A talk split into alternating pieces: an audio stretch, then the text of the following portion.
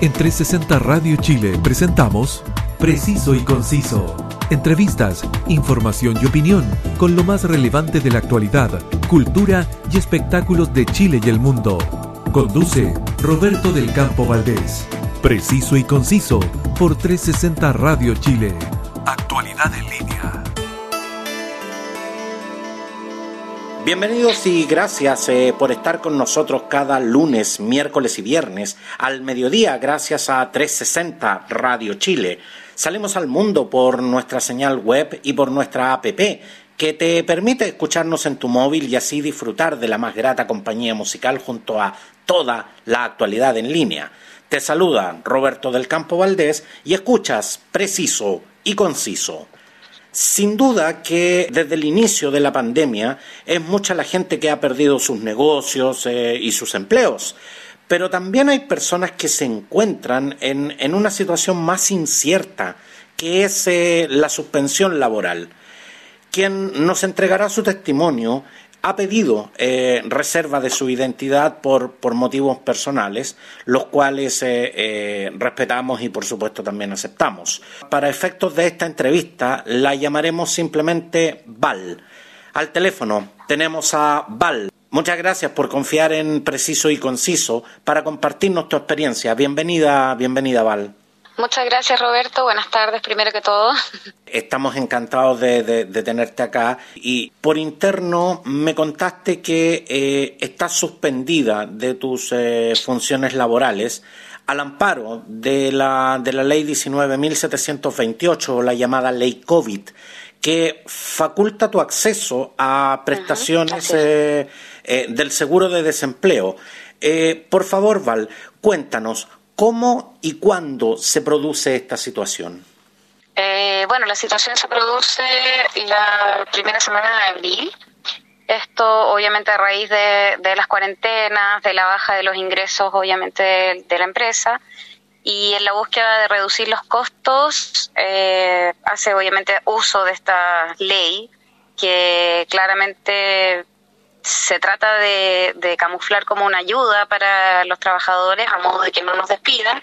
Sin embargo, en el fondo están pagando nuestros sueldos con nuestros seguros de cesantía y además de esto produce una baja de los ingresos porque durante el primer mes solamente optas al 70% de tu sueldo y de ahí en adelante se recibe el 55%, lo que por supuesto eh, genera un, déficit en las finanzas de, de, las personas que estamos acostumbrados o, trabajamos en base a, un sueldo para pagar cierto nivel.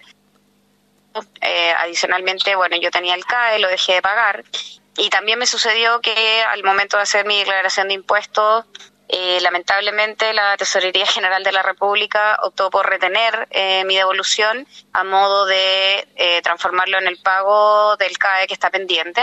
Eh, y bueno, como si eso fuera poco, además no, no estoy eh, dentro de ningún perfil para recibir algún tipo de ayuda o de apoyo, eh, ya que la ficha o el registro social de hogares se actualiza los primeros días de cada mes. O sea, yo puedo ingresar información, por ejemplo, el día 5 de abril, pero aún así la información se va a ver actualizada o reflejada los primeros días de mayo. Por lo tanto, para postular a lo que venga de mayo va a recibir un pago en junio, si es que. Y lamentablemente, como el registro social de hogares considera 12 meses, eh, dos meses o tres meses que uno esté en congelamiento, sigo siendo parte del 90% no vulnerable. Eh, o sea, perdón, estoy en el 90%, por lo tanto no soy vulnerable y no recibo ningún tipo de ayuda. Tampoco califico para el bono de clase media eh, debido a que lo que se acordó y lo que se firmó en el Congreso corresponde a una fecha en la que yo no estaba todavía eh, suspendida y por lo tanto quedé también fuera de este bono clase media. Tú, has tocado un punto que, es tremendamente importante, porque cuando la gente dice, bueno, pero eh, la gente que, está suspendida puede, puede optar al seguro de cesantía y con eso se financia. Claro, e, efectivamente es así, Pero tal como tú lo dices, esto, esto no es permanente. La idea del, del seguro de desempleo es que justamente va disminuyendo el ingreso de manera de que eh, estamos hablando en situaciones normales. Eh, en situaciones normales, si una persona queda sin trabajo, se le financia, pero mes a mes se le va disminuyendo el ingreso de manera que esa persona también tenga, eh, entre comillas, el incentivo de buscar trabajo, que, que, no depende exclusivamente del, del seguro de desempleo. Pero en este caso, en, en particular, eh, es como, eh, para la gente que nos está escuchando, es como si a usted hoy día le pagan el 100% de su sueldo y cada mes le van disminuyendo el sueldo. Eh, obviamente, para la gente que está acostumbrada a, cierto nivel de vida, esto, esto puede llegar a ser catastrófico. Justamente, y dentro de lo lamentable de esto, bueno, obviamente estamos en un proceso de pandemia, nadie sabía lo que venía ni cómo enfrentarlo, pero lamentablemente yo siento, y, también creo que es una opinión que, comparten muchos, lamentablemente el gobierno no ha llegado y no va a llegar tampoco porque no le interesa. Esa es la verdad y, siento que, que no se puede refutar porque eh, hay ciertos eh, procesos o ciertos momentos en el que se negocia, eh, estiran esto la mayor cantidad de tiempo posible, porque si tú te das cuenta, senadores, diputados, gente de gobierno, eh, quien sea, ellos no han visto disminuido sus ingresos. Al contrario, ellos siguen viviendo una vida como si aquí no hubiese pasado nada. Sin embargo, las personas que somos trabajadoras, eh, las personas que aportamos al país y quienes además pagamos sus sueldos, nos hemos visto afectados y tenemos que ver cómo lo hacemos. Eh, es, de alguna manera es, es un poco frustrante, es un poco produce una impotencia enorme, porque en el fondo yo no quiero que me regalen nada. Eh, me, molesta mucho esa frase cuando dicen, eh, claro, es que la gente eh, no, si siguen dando bonos, la gente no va a querer trabajar. Eso es mentira. También, lamentablemente, siento que nuestros parlamentarios no piensan en que de aquí hacia atrás también existen deudas. Si bien es cierto, pueden estar dando los bonos, pero los bonos llegan tardíos por lo mismo que estoy diciendo, que las fichas de, registro social se actualizan los primeros de cada mes o la primera semana de cada mes. Por lo tanto, ya hay hacia atrás una deuda en las personas que estamos con este congelamiento o suspensión laboral o como, como quieran llamarle. Eh, y esto no se, no se resuelve con un bono, esto no se resuelve eh, con hoy. Esto es una cosa que ha sido permanente, por lo demás todo ha subido de precio, todo, basta con, no sé, lamentablemente uno tiene una gotera y tiene que recurrir a un maestro y el maestro, no sé, a lo mejor cobraba antes 15 mil pesos, hoy día está cobrando 50. ¿Por qué? Porque también los materiales están caros. Uno va al supermercado y está todo caro.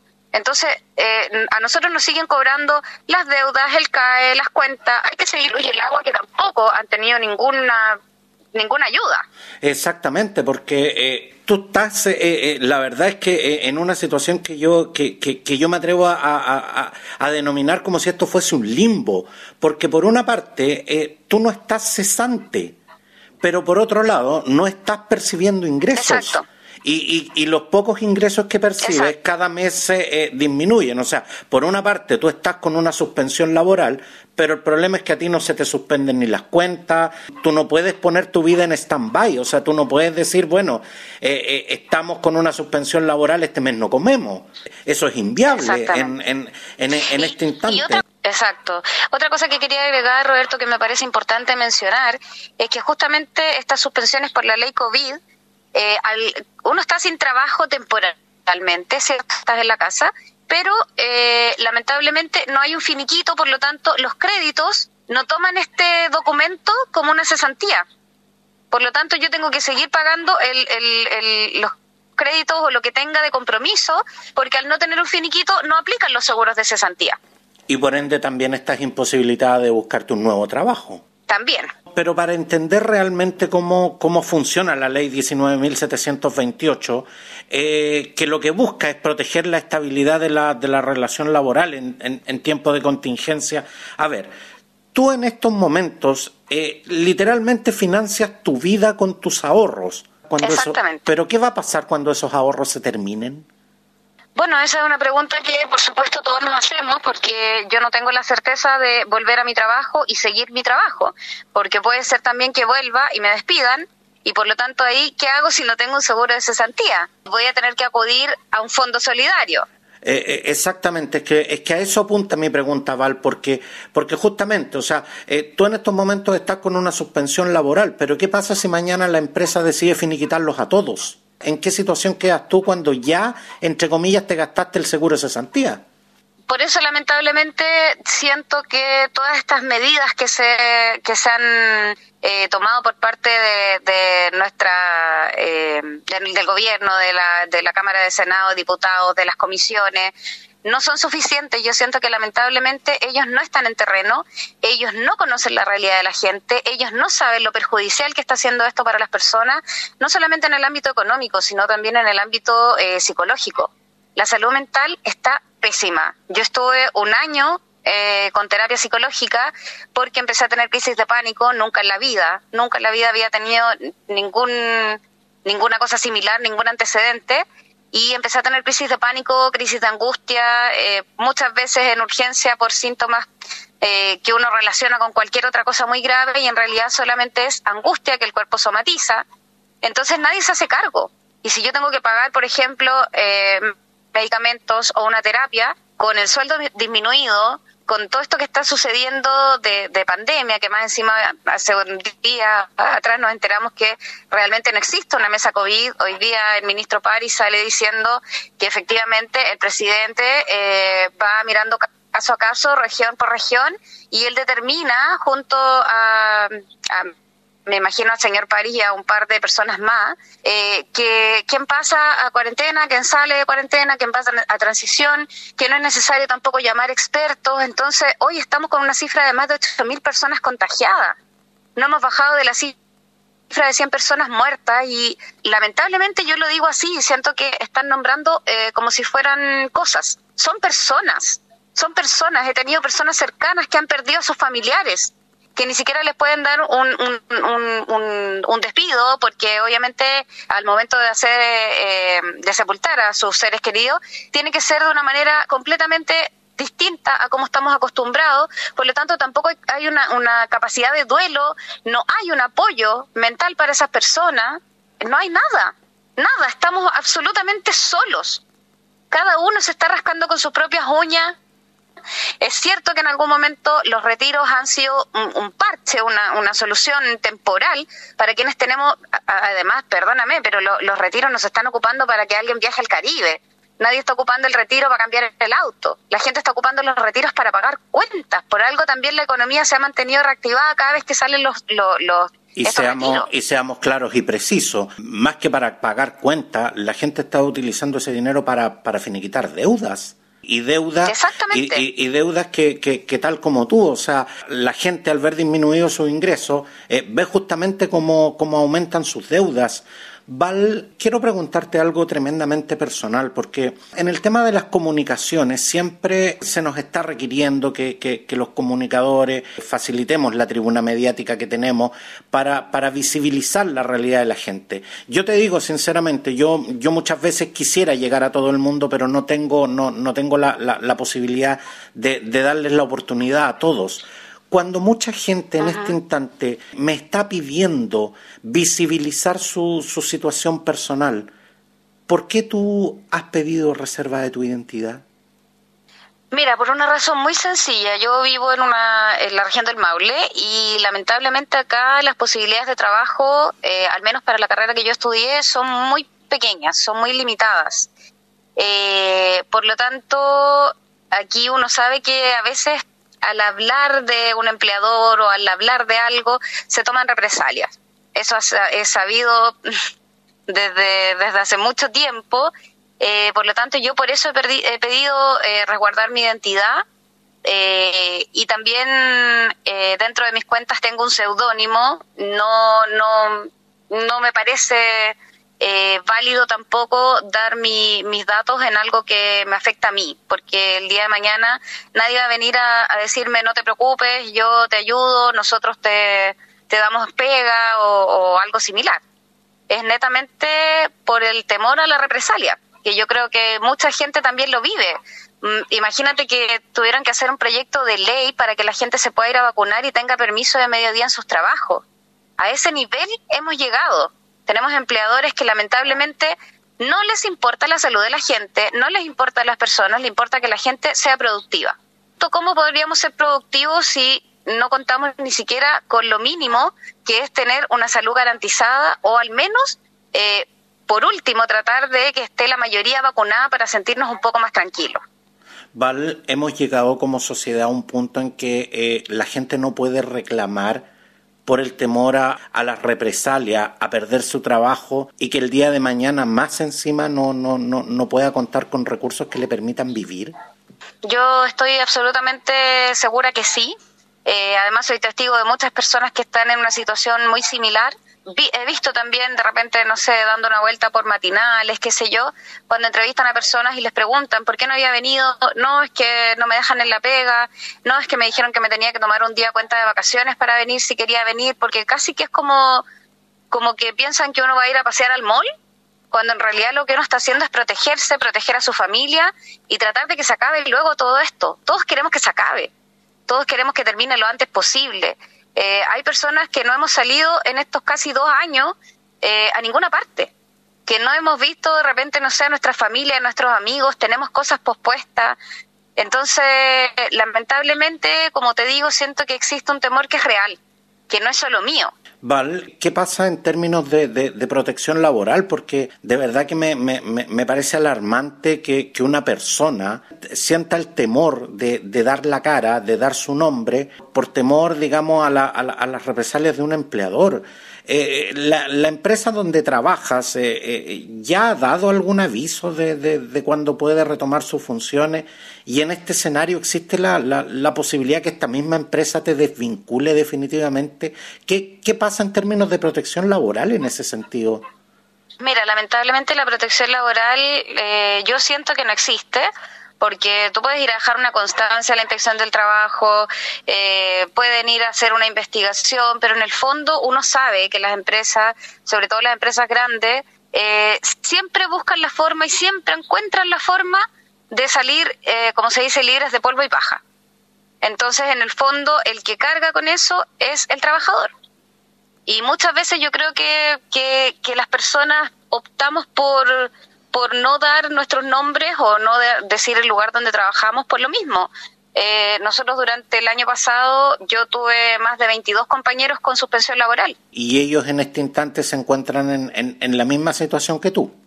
Eh, no todos, algunos volvieron y hay otros que lamentablemente también durante ese tiempo, como no podían verse sin ingreso, bueno, yo no tengo hijos, pero muchos de ellos sí, eh, buscaron otro trabajo y cuando terminó la suspensión eh, fueron a, renunciar. Que también me imagino que es una opción eh, que el empleador de alguna manera busca porque así no paga finiquito. Exactamente, en, definitiva el, empleador en ese sentido se ahorra la, indemnización y que, y que en el caso de un trabajador de un trabajador que tiene varios años la, la indemnización no deja de ser. Ahora, Val, cuando se han anunciado por, por parte del gobierno como un tremendo esfuerzo eh, las medidas para ir en ayuda de, personas que si bien eh, eh, no han perdido en, en el papel sus trabajos, pero han visto seriamente, seriamente mermados sus ingresos. A ver, ¿cuál, ¿cuál es la realidad? ¿Usted puede acceder de alguna manera a alguno de estos beneficios que se están anunciando? A ninguno. A ninguno, eh, ni al IFE, ni al seguro, o sea, perdón, ni al, eh, ni al bono de clase media, ni a ningún tipo de, de, apoyo. Yo prefiero decir la palabra apoyo que ayuda, porque siento que, que realmente es un apoyo que necesitamos. Eh, en estado de catástrofe, el Estado debe hacerse cargo de sus ciudadanos. Y yo siento que acá, lamentablemente, el Estado se hace cargo de las empresas subsidia a las empresas, les hace perdonazos a las empresas y a las personas que somos quienes movemos la economía, que somos quienes pagamos su sueldo, finalmente no tenemos ningún tipo de ayuda, solamente restricciones. Val, ¿usted ya recurrió al retiro de, sus ahorros previsionales al, al 10%? Así es me voy a tomar la libertad de decir su edad, que, que son 37 años, por lo cual deduzco que eh, usted lleva alrededor de unos 14 años cotizando. por lo cual eh, su fondo de pensión, que, me imagino no era muy alto, ya bajó considerablemente. Hace solo 24 horas el gobierno lanzó el, ingreso familiar de emergencia universal, el, el, fondo para apoyar a las pymes y el subsidio para deuda previsional. ¿La deja de alguna manera tranquila al, alguno de estos anuncios? La verdad es que no. Eh, como te decía, yo tengo registro social de hogares y por lo que estuve leyendo hoy, eh, se va a entregar este registro, o sea, se va a entregar este beneficio para quienes estén en el registro eh, hasta el 90%, justo donde yo no califico.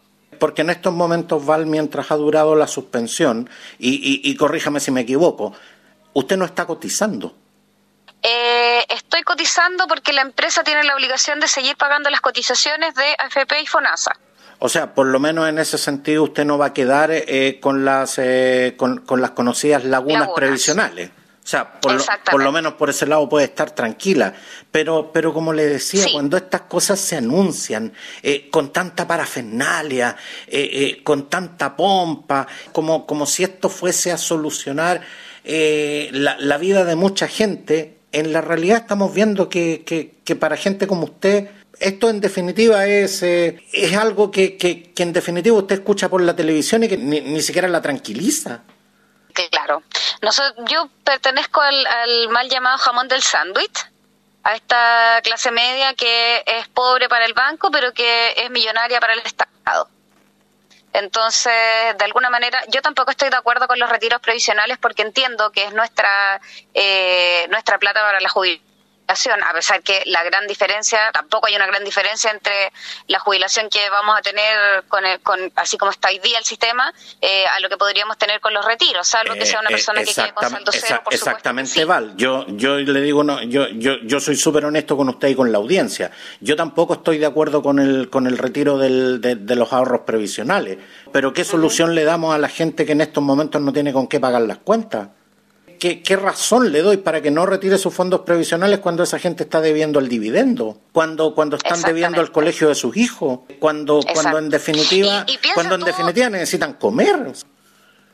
Además de eso, piensa tú que hay muchas familias que han tenido que invertir, por ejemplo, en eh, tener un internet para la familia porque tienen dos, tres hijos en los colegios y han tenido que invertir a lo mejor en computadores o en, un, eh, en una de estas eh, pantallas que no me acuerdo en este momento cómo se llama. Em, las tablets. Eh, tablet, en tablet. ¿Por qué? Porque no pueden con un computador meterse los hijos a distintas clases. Entonces es súper fácil de repente cuando la gente dice, eh, las personas quizás de una situación más acomodada dicen, claro, pero si sacan el 10% y se van a comprar computadores.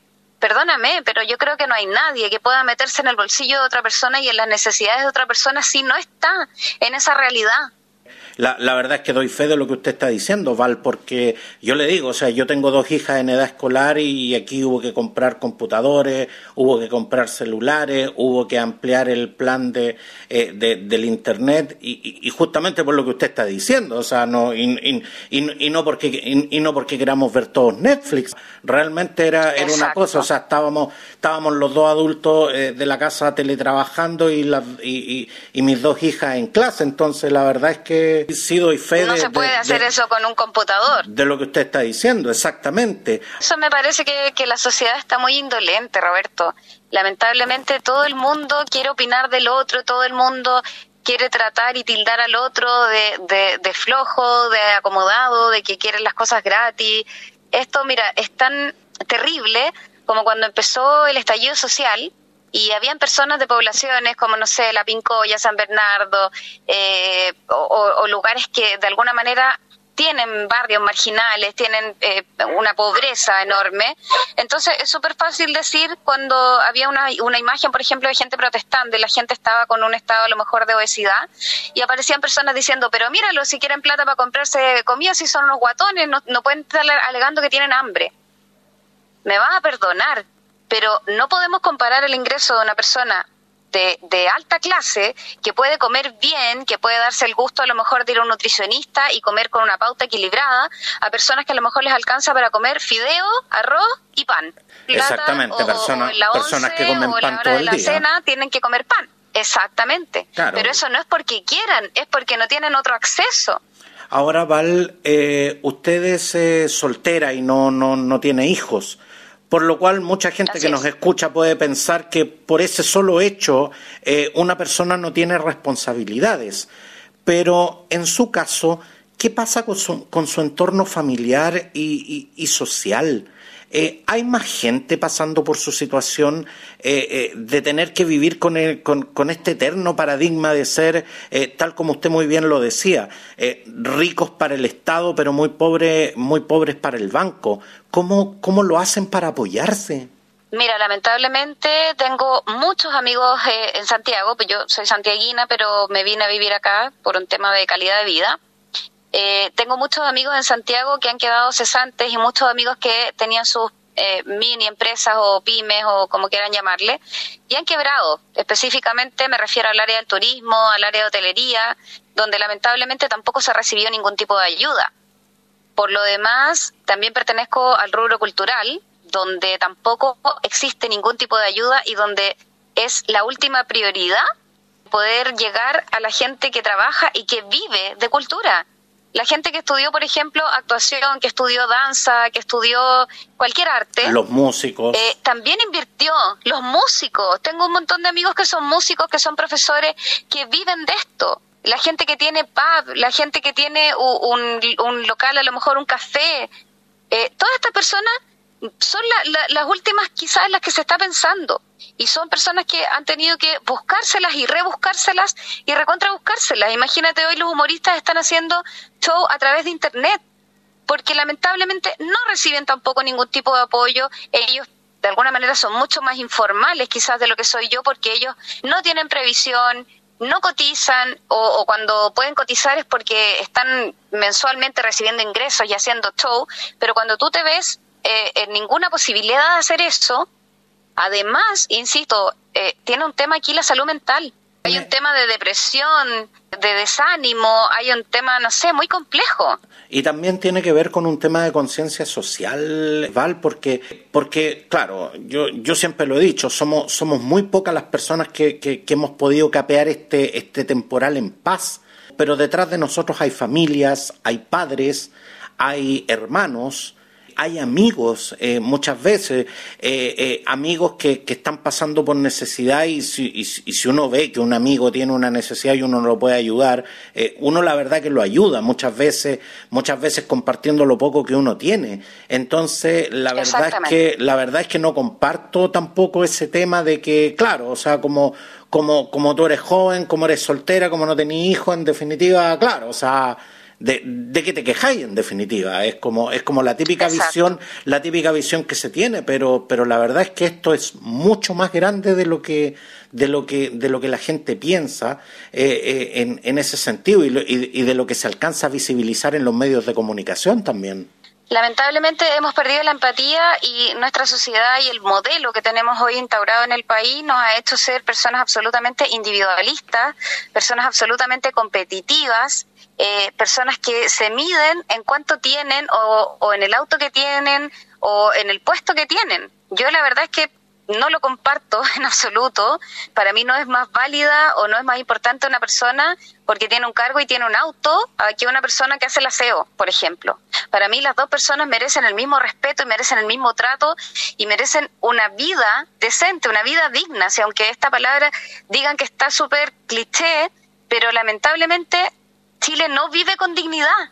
Exactamente, Vali, son, son definitivamente eh, cosas que en estos momentos no, no, nos tienen que llamar a la conciencia y, por supuesto, eh, hacernos reflexionar sobre, sobre, los alcances que, que, esto ha tenido y sobre los alcances definitivamente que esto todavía puede tener, porque la verdad es que de esto todavía no, no hemos salido.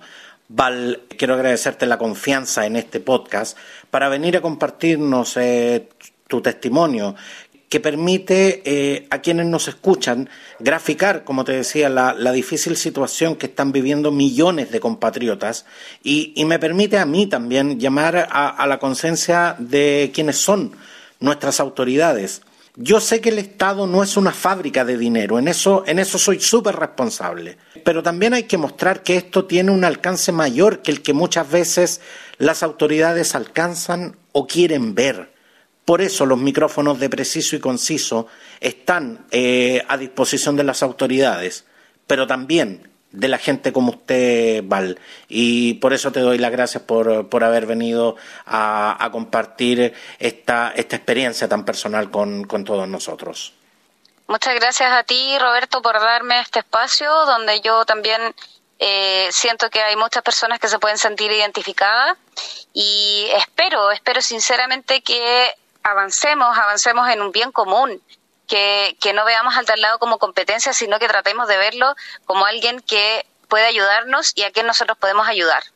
Yo creo que si empezamos a cambiar un poquito la visión, a lo mejor esta pandemia también viene a darnos mensajes potentes, a lo mejor esto también vino a removernos un poco, a, a, frenar un poco este estado en el que estábamos donde, donde todo era tan rápido y hoy la gente tiene tiempo, entre comillas, libre, los que están con teletrabajo, para estar en la casa, eh, para poder estar un poco más con su familia, pese a lo agotador que puede ser, porque no es lo mismo hacer una cuarentena eh, en una casa de 400 metros cuadrados con dos nanas que hacerla en una casa hacinado donde viven 11 personas y donde tienen que todos compartir, eh, no sé, la, cocina, el, el televisor para poder distraerse o ver una serie. No es la misma realidad. Por lo tanto, tenemos que tratar de ser un poquito más empáticos con los que tenemos al lado. Exactamente, Val. Muchas gracias por, eh, por estar hoy con nosotros. Muchas gracias, Roberto, y mucho éxito en tu programa. Eh, muchas gracias.